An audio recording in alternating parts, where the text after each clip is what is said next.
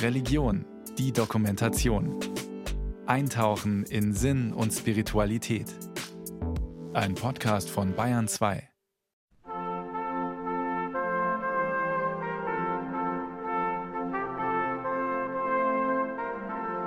Tarquinia, der kleine Ort nördlich von Rom, verwandelt sich Jahr für Jahr an Weihnachten in das antike Bethlehem. Zumindest wenn Corona-Verordnungen dies nicht verhindern. Mehrere hundert Laiendarsteller in Kostümen machen das Städtchen dann als Zensoren und Rabbiner, Hirten, Bauersfrauen oder Soldaten zu einer lebenden Krippe, einer Presepe vivente. Mittelpunkt des bunten Treibens ist ein Stall mit Schafen, Ochs und Esel, in dem jeder die heilige Familie besuchen kann. Ein bärtiger Josef steht mit seinem Hirtenstab beschützend neben Maria, die das Kind in den Armen hält. Der Zimmermann Luca und die Studentin Elena lieben ihre Rollen. Beide kommen aus Tarquinia. Elena überzeugt mit einer frohen, unkomplizierten Art. Maria darzustellen ist eine große Verantwortung. Ich bin glücklich über diese Rolle. Es ist wunderschön. Aber es ist nicht einfach. Maria hat eine Würde, der man gerecht werden muss. Ich tue, was ich kann. Mit Erfolg. Die meisten Menschen, die durch die Gassen zum Stall kommen, begegnen hier, so scheint es, Maria und dem Jesuskind. Es ist jedes Jahr das Gleiche. Alle, die uns sehen, wirken ergriffen. Einige schlagen sogar ein Kreuzzeichen. Andere haben Tränen in den Augen. Es ist einfach umwerfend, all die Menschen zu erleben. Wir vermitteln ihnen ein Stück Geschichte und offenbar so etwas wie Glauben. Jedenfalls strahlen hier die Augen von Erwachsenen ebenso froh wie die der Kinder.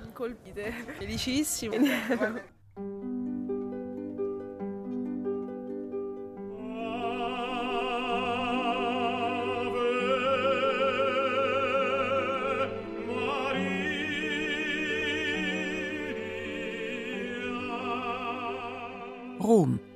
Krippen und besonders die Figur der Madonna haben nicht nur im Herzen der Italiener einen festen Platz. Vor der großen Krippe auf dem Petersplatz in Rom, die das Fernsehen während des Weihnachtssegens Urbi et Orbi der ganzen Welt zeigt, sieht man stets begeisterte Besucher aller Kulturen. 2013 schuf der neapolitanische Krippenkünstler Antonio Cantone für Papst Franziskus, der Maria sehr verehrt, eine Krippe mit lebensgroßen Figuren. Ihren Mittelpunkt bildet die Mutter Jesu. Die Madonna schaut voller Liebe auf ihr Kind. Ihre Gesichtszüge drücken Vertrauen aus und geben Sicherheit. Aber das Wichtigste ist, ihre Zuwendung gilt nicht nur dem Kind auf ihrem Arm, sondern zugleich der ganzen Menschheit. Sie und das Kind bringen Gottes Liebe in die Welt, Jahr für Jahr. Darüber nachzudenken, bedeutet für mich immer wieder eine Erneuerung des Glaubens. Die neapolitanische Krippentradition ist weltberühmt. Bis heute arbeiten in der Stadt zahlreiche Krippenkünstler. Ihre Kunstwerke verraten viel über die Volksfrömmigkeit, die sich seit Jahrhunderten um Maria und das Weihnachtsgeschehen rankt. So entdeckt man dort neben manchen Krippen ein Ungetüm mit Spitzbart, schwarzen Flügeln und Hörnern, den Teufel. Doch Maria hält eine starke goldene Kette in der Hand, die den Satan an Händen und Füßen bindet. Der neapolitanische Krippenfachmann Antonio Fariello erzählt, die Fantasie des Volkes kennt hier von jeher keine Grenzen. Der Teufel, so heißt es in alten Dichtungen, wollte Maria töten, um die Geburt des Jesuskindes zu verhindern. Denn diese Geburt bedeutete das Ende seiner Macht. Er versuchte alles, aber er schaffte es nicht. Die Legende zeigt Parallelen zu Motiven orientalischer Schriften und zur biblischen Offenbarung des Johannes. Eine Frau, die soeben ein Kind geboren hat, wird dort von einem teuflischen Drachen bedroht. Doch sie flieht in die Wüste und wird von Gott auf wunderbare Weise gerettet. In der christlichen Literatur wird diese Frau häufig mit Maria identifiziert. Die christliche Kunst wiederum zeigt die Madonna oft auf einer Erdkugel stehend, wobei ihr Fuß den Teufel, der die Welt bedroht, niedertritt. Der romantische Dichter Novalis kommentierte all diese Kunstwerke Ich sehe dich in tausend Bildern, Maria, lieblich ausgedrückt. Doch keins von allen kann dich schildern, wie meine Seele dich erblickt.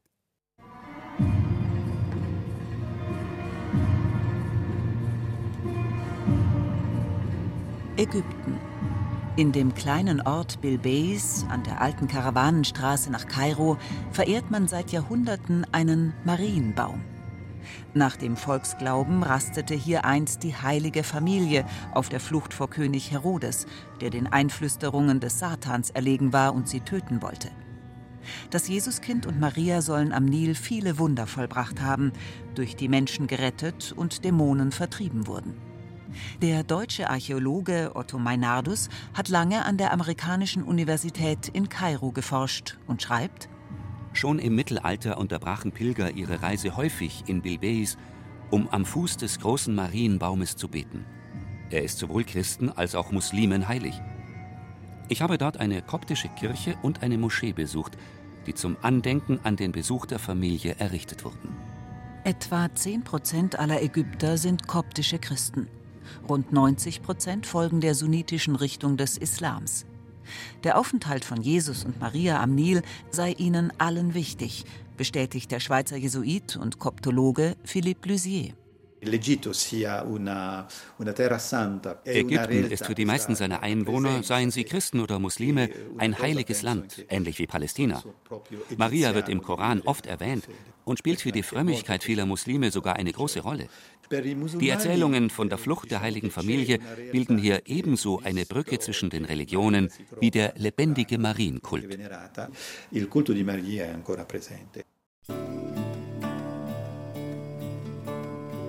Maria nimmt ebenso wie Jesus auch im Islam eine herausragende Stellung ein. Sie gilt als Mensch, der nie vom Teufel berührt wurde und daher stets rein, sündlos und Gott ergeben blieb. Maria ist die einzige Frau, die der Koran beim Namen nennt, sogar mehrfach. Ihr ist zudem eine eigene Sure gewidmet, die Sure 19, Mariam. Der Koran betont auch, dass Maria allein durch Gottes Geist ihren Sohn Jesus empfangen und geboren hat. Der Religionswissenschaftler Karl Josef Kuschel hat die Verkündungserzählungen im Koran und im Lukasevangelium verglichen. Übereinstimmungen sind mit Händen zu greifen. Schon Lukas kennt ja eine Gottesbotschaft an Maria durch den Engel Gabriel. In Sure 19 erfolgt sie durch Gottes Geist in der Gestalt eines stattlichen Menschen. Schon Lukas weiß von Zweifeln seitens der jungen Frau. Wie kann das geschehen? Ich bin mit keinem Mann zusammen gewesen. Entsprechend heißt es in Sure 19: Wie soll ich einen Jungen bekommen, wo mich doch kein Mann berührt hat und ich keine Hure bin? Im Lukas-Evangelium wird Marias Einwand durch den Hinweis auf das Wirken des Heiligen Geistes entkräftet und auf Gott, dem nichts unmöglich ist. In ähnlicher Weise verweist auch Sure 19 auf Gott, dem dies leicht fällt. Lukas schreibt, man werde das Kind Gottes Sohn nennen. Der Koran wiederum nennt Jesus und Maria Zeichen für die Menschen, die Gottes Barmherzigkeit belegen. Den entscheidenden Unterschied zur christlichen Tradition sieht Kuschel darin, dass Maria im Koran zwar ein in höchstem Maße vorbildlicher Mensch ist, aber, ebenso wie Jesus, immer Mensch bleibt. Maria ist im Koran die Erwählte Gottes schlechthin. Für Muslime hat sie vor allem eine theozentrische, das heißt eine auf die Allmacht Gottes verweisende Bedeutung. Dass Christen mit dem Konzil von Ephesus im Jahr 425 von Maria als Gottes Gebärerin sprechen und sich betend an sie wenden, ist von Anfang an auf das Unverständnis von Muslimen und Juden gestoßen. Das koranische Bild Marias, das Anfang des siebten Jahrhunderts auftaucht, ist somit auch als Korrektur christlicher Mariologie zu lesen. Und als Abgrenzung gegenüber heidnischen Vorstellungen. Der Hinweis des Korans, dass es Gott nicht anstehe, sich einen Sohn zu nehmen, spiegelt auch die berechtigte Sorge, der Begriff Mutter Gottes könne im Sinn antiker Göttermythen missverstanden werden. Demgegenüber unterstreicht die relativ spät entstandene Sure 21 nochmals, dass Maria ihr Kind allein durch Gottes Geist empfing. Wir bliesen in Mariam von unserem Geist und machten sie und ihren Sohn zum Zeichen für die Welt.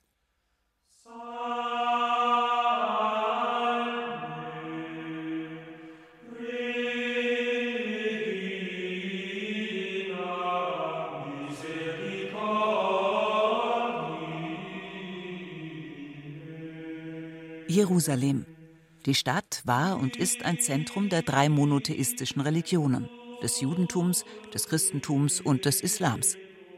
Auf dem Zionsberg am Rand der Altstadt steht die Benediktinerabtei Dormitio. Seit mehr als 100 Jahren leben hier deutsche Benediktiner. Sie verstehen sich als Brücke zwischen den Religionen und fördern zahlreiche Friedensinitiativen.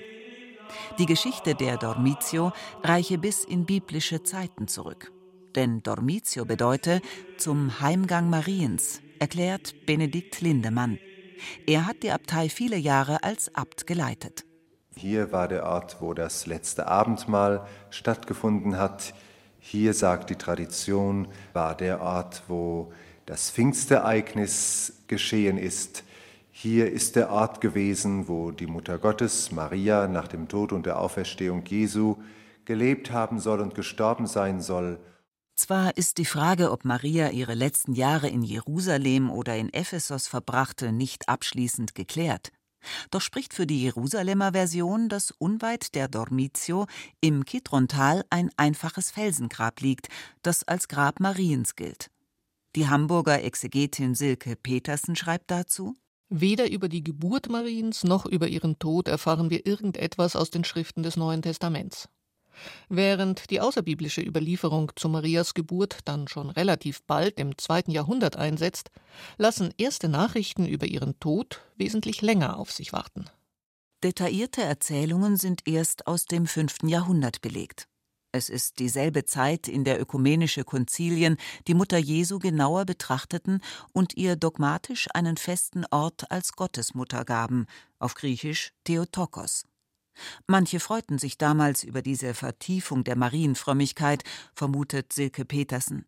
Bei anderen führte die theologische Erhebung der Mutter Jesu weit über alles Menschliche hinaus zu Irritationen und zu Widerspruch.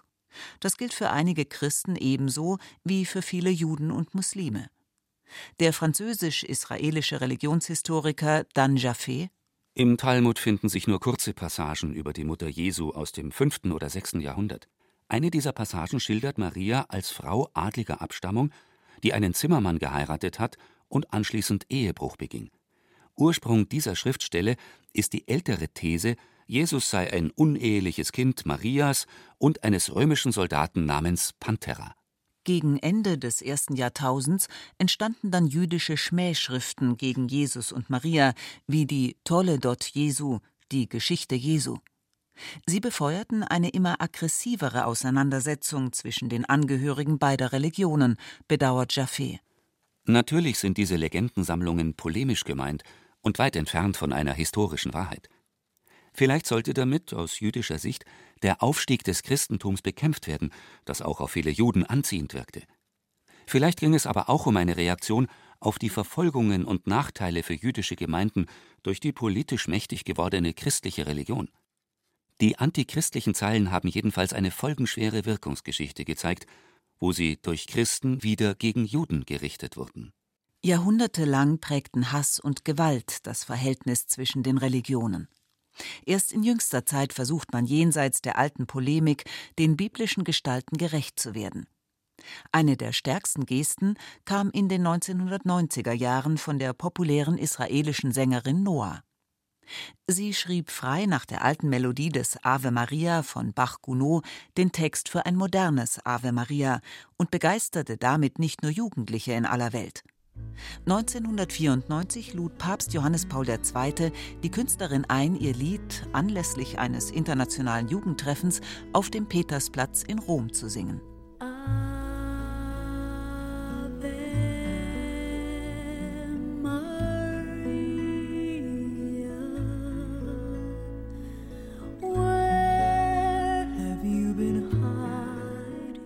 Ave Maria, wo hast du dich verborgen? Weißt du nicht, wie sehr wir dich brauchen?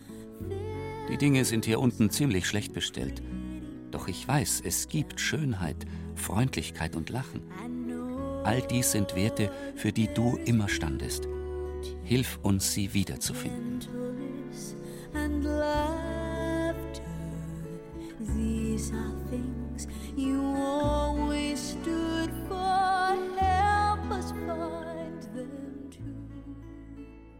Die Römerin Franka Cohen hat 2014 zusammen mit ihrem Mann in Rom die progressive jüdische Gemeinde Beit Hillel gegründet. Zugleich war sie in mehreren Vorträgen bemüht, die historische Gestalt Marias aus jüdischer Sicht ins rechte Licht zu rücken. Maria benahm sich, soweit wir wissen, wie eine typisch jüdische Frau. Sie ließ ihren Sohn von Rabbinern traditionell beschneiden, segnen und in den Bund mit Gott aufnehmen. Zu den weiteren Pflichten e jüdischer Frauen gehören einige, die mir besonders wichtig sind, und ich bin sicher, dass Maria sie erfüllte, auch wenn nichts davon berichtet wird. Eine besteht darin, Brot für den Sabbat zu backen und eine andere, am Sabbat die Leuchter anzuzünden. Das sind sehr schöne Symbole wohlträchtige Aufgaben. Es bedeutet, der Familie Nahrung und Licht zu schenken. Nicht zuletzt stehe Maria in der Tradition herausragender jüdischer Frauen, von deren Mut die Bibel erzählt, meint Franka Cohen. Ob Hannah, Sarah oder Miriam, sie alle hätten es verstanden, für sich und andere Freiräume zu erobern und dabei durch ihr Gottvertrauen überzeugt. Es muss für Maria unendlich schwierig gewesen sein und von ihr einen enormen Mut gefordert haben, ihre Schwangerschaft zu akzeptieren. Maria wandte damals ein, ich habe keinen Mann. Aber genau in dem Moment entstand ihr Glaube. Darum ist Maria für mich wichtig. Denn sie sagte, gut, das ist geschehen, ich nehme das an. Mehr noch, ich verteidige das gegen alle und akzeptiere alles, was mir widerfahren mag. In diesem Sinne könne sie Maria durchaus als eine Schwester sehen, meint Franka Cohn. Es gebe nur eine Einschränkung. Ich kenne sogar einen orthodoxen Rabbiner, der sagt, Maria hatte durchaus solide jüdische Wurzeln. Aber der Punkt, den wir Juden nicht akzeptieren können, ist die Art, wie man mit der historischen Maria nachträglich umgegangen ist.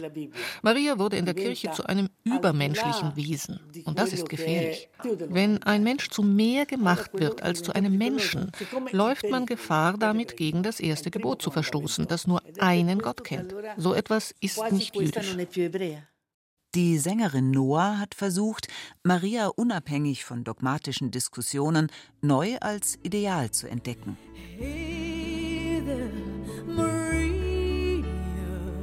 Hey Maria, heilige Maria, ich möchte so frei sein und sagen, es ist eine Schande, dass wir nicht in Harmonie leben.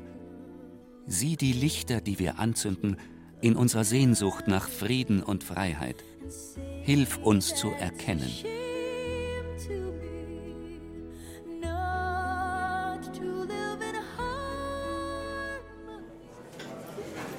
Wittenberg.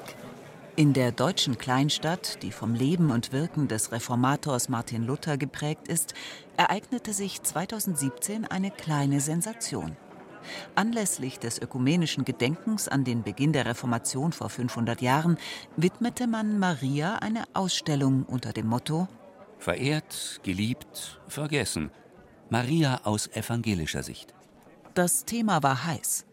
Denn die theologische Überhöhung der Mutter Jesu, mit der bereits Juden und Muslime Schwierigkeiten hatten, wurde im 16. Jahrhundert auch von Protestanten kritisiert. Die Marienfrömmigkeit der Kirche, lautete der Vorwurf, behindere den Blick auf Jesus und diene der Festigung klerikaler Machtstrukturen. In der Folgezeit wurde Maria oft ein Opfer des Streits zwischen den Konfessionen. Manche Protestanten zerstörten sogar Marienbildnisse, andere vergaßen die Mutter Jesu einfach. Zugleich förderte die Gegenreformation die Marienverehrung im katholischen Bereich.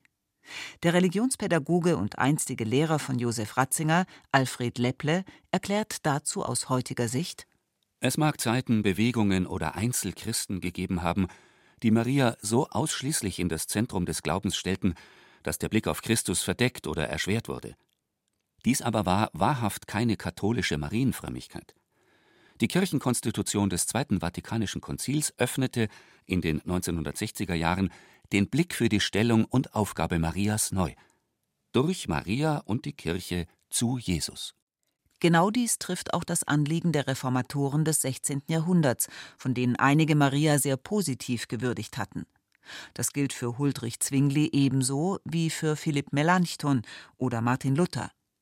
Von letzterem wird sogar überliefert, dass er ein Marienbild in seinem Arbeitszimmer sehr schätzte. Bei der Auslegung des Magnifikats, jenes Gebets, das Maria gemäß dem Lukasevangelium spricht, findet Luther überaus anerkennende Worte für sie. Doch er merkt an: Maria will nicht, dass du zu ihr kommst, sondern dass du durch sie zu Gott kommst. Auf dieser Basis kann Luther viel Positives sagen. Das Herz Mariens stehet fest und lässt Gott in sich wirken nach seinem Willen. Also sollten auch wir tun. Darum ist all ihre Ehr in dem einen Wort begriffen, dass man sie Gottes Mutter nennt. Es will auch mit dem Herzen bedacht sein, was das sei. Gottes Mutter sein.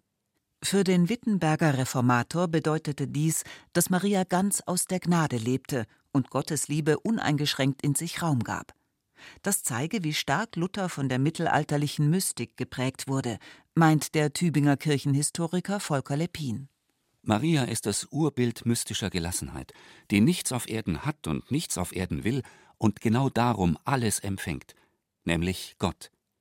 So geschah es Maria.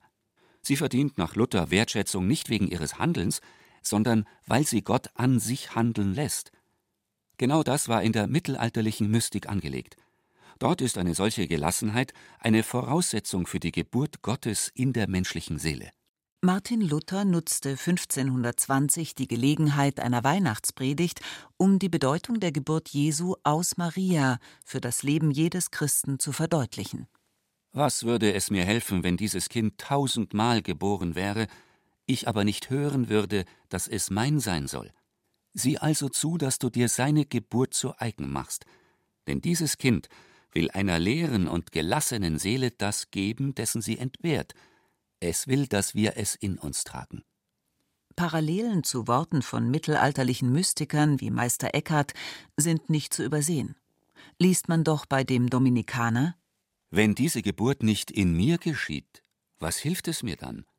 Denn dass sie in mir geschehe, daran liegt alles.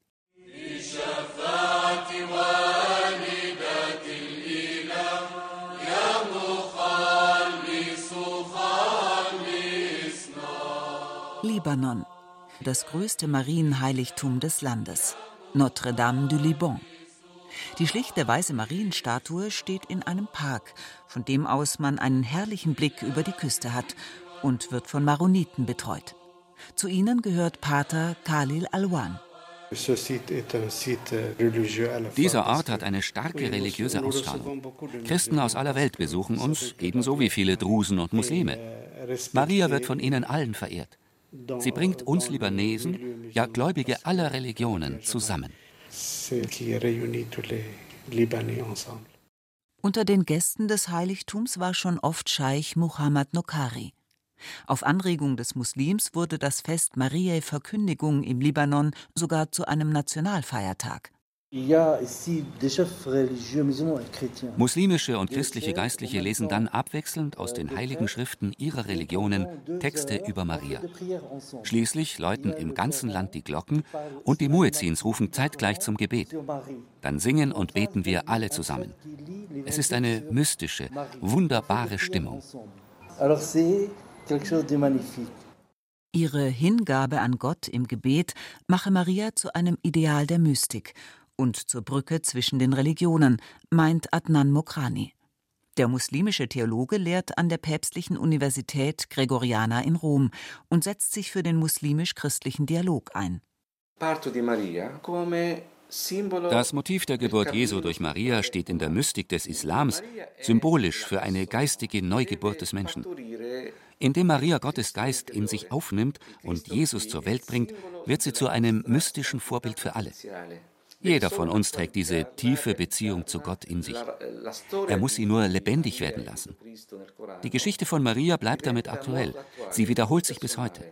Denn die Geburt Christi in uns ist das Ziel jedes ernsthaften spirituellen Wegs.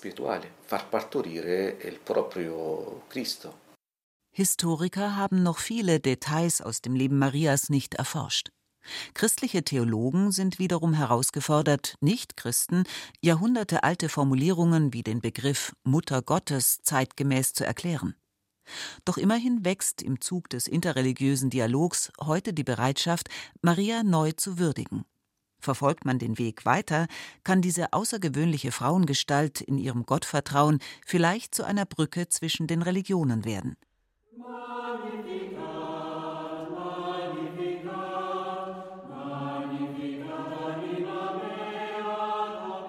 Die ökumenische Gemeinschaft von Thésée hat die Probleme längst auf ihre Weise gelöst. Mit Jugendlichen aus allen Kontinenten und Glaubensrichtungen singt sie regelmäßig den entscheidenden Satz der Mutter Jesu im Magnificat, dem alle uneingeschränkt zustimmen können. Meine Seele preist die Größe des Herrn